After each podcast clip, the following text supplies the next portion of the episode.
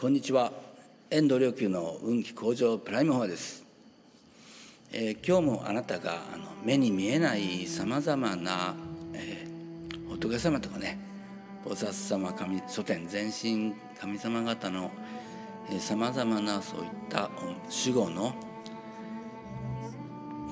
方々に、えー、お守りを受けて、えー、過ごすことを願って法話を配信したいと思います。はい。法蔵菩薩の立てた48巻のところに来ましたね。無料授業えー、いよいよこで18巻って一番エッセンスのところが終わったその後に、えー、何が出てくるかっていうと、えー、今あなたが目に見えない方々にお守りされるようにというふうに、えー、願ってと言いましたけど、えー、そういうようなあの願いですね。あの例えば仏となるお縁時。私が仏になる時は十方の主情菩提心を起こしあの諸々のね人々がね、えー、はい悟りを求める心を起こしこの菩提心って、まあ、2つあるんですね。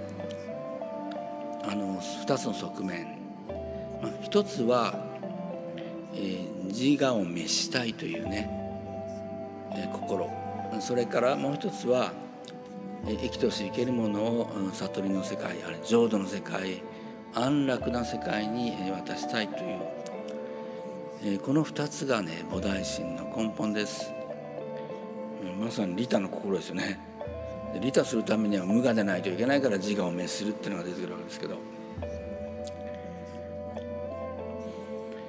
えそしてそれによって菩提心を起こして諸々の功徳を治めまあ、口説くって何かって言いますとあの結局一番の功徳は今あのお話ししたようなことですね人々が、うん、そういった悟りや安楽な世界に行くような何かをすることが全部功徳です。えー、ですからあの、えー、あなたがこのね仏様の大愛を伝えたい宇宙大連の大愛をこの人に感じてほしいと思って、えー、ニコッと笑ったり手助けをしたり、えー、まあ、愛ある行為をするっていうのはこれ功徳を収めたことなんですね。そうすることによって面白いですね。それをすることによって、えー、宇宙大霊から大愛を受けますしからもう一つ外から大愛を受ける時は同時にですね我が内なる宇宙大霊如来様からやっぱり大愛が内なる内から溢れてくるで外に出ていく、えこれも功徳なんですよね。でそれで、まあ、続きいきますね。指針にがんを起こして。うんもうもうとにかく指針ね あの指針の死というのは、まあ、矢が刺さったという文字だというふうに言いました。ね。前回だったかな、えー、とにかくねこれ要するに矢が刺さっていますとねあの、まあ、ちょっと前回と違う解釈を入れると矢が刺さっている状態ですので要するに全く隙間がないということなんですね。あのこの願いを起こすねその願いの中にちょっとでも例えばちょっと条件があってね。条件っていうのはこうだったらあの願うけどこうじゃなかったら願わないとかね。そういうのをまあ条件と言いますけどね。どうしようかな。ちょっと迷いがあったりとかね。それ全部隙間ですよね。隙間のないっていうのはもう条件はない。無条件っていうことです例えばねこういう質問をする方がいらっしゃるんですね。と思います。いると思うんですよ。こういう質問する果たしてね悟りなんて開けるんですけどね。果たしてカルマなんか助けれるんですかとね。果たしてみんな一生懸命やって世界を変わるんですかとね。これあの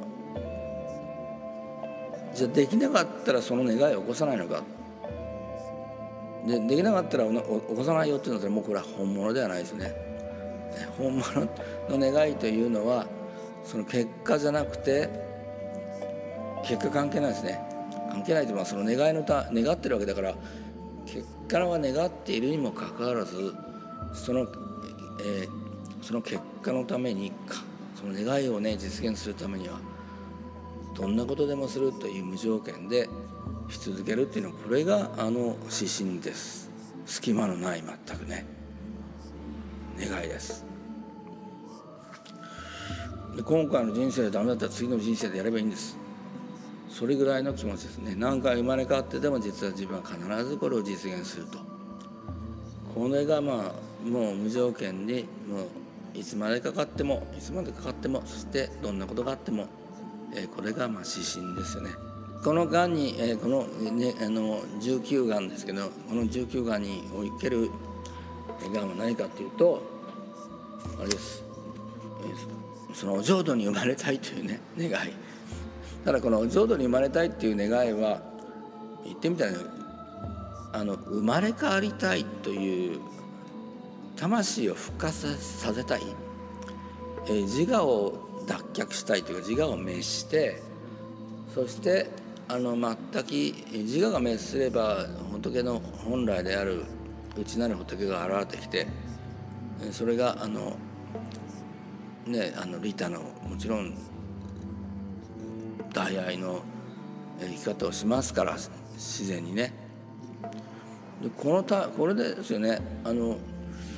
この浄土往生って往生浄土に生まれたいっていうのは実はこの魂の復活の願いなんですね。あの死にたいっていう人もいますけどね、まあ、人間死にたくなる時あるわけですけどね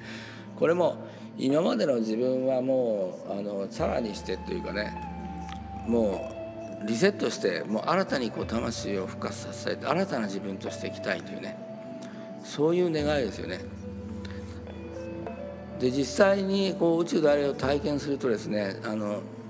自我が死んで新たな魂としてこう生まれ変わったような、えー、そんな気になるというのはありますね。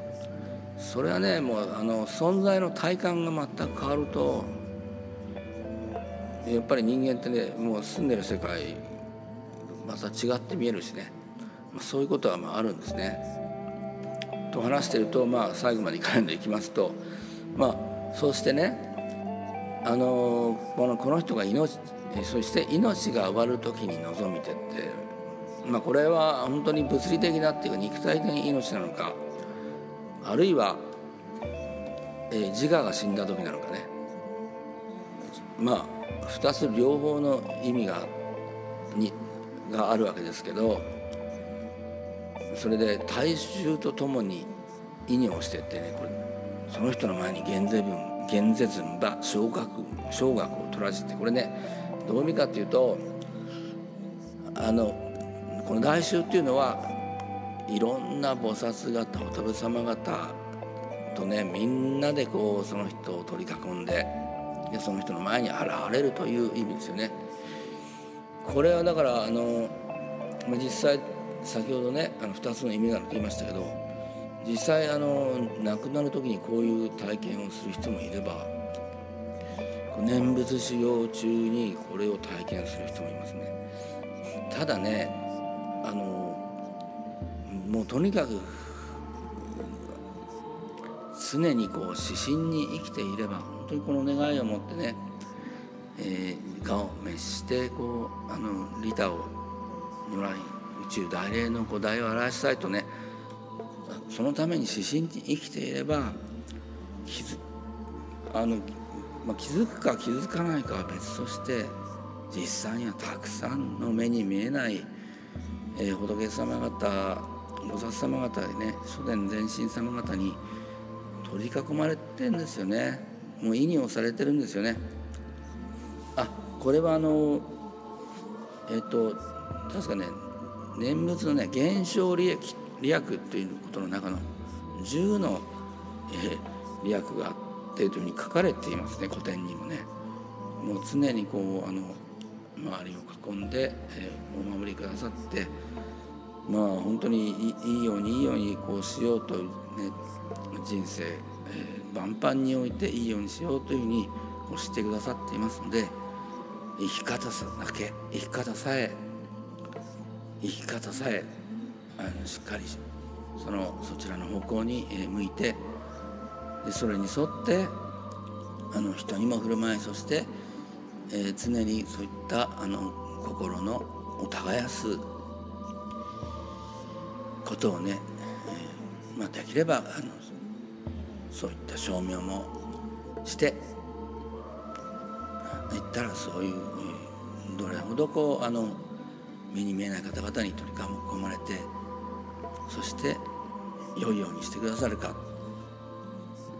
それは本当にえっ、と針ほど願って棒ほど叶うというぐらいの世界だと、え、どうかあのあなたの人生もそうやってね、え、素晴らしい、美しい諸仏菩薩の方々に、えー、囲まれてお守りされて良いようなに人生が展開されていきますように。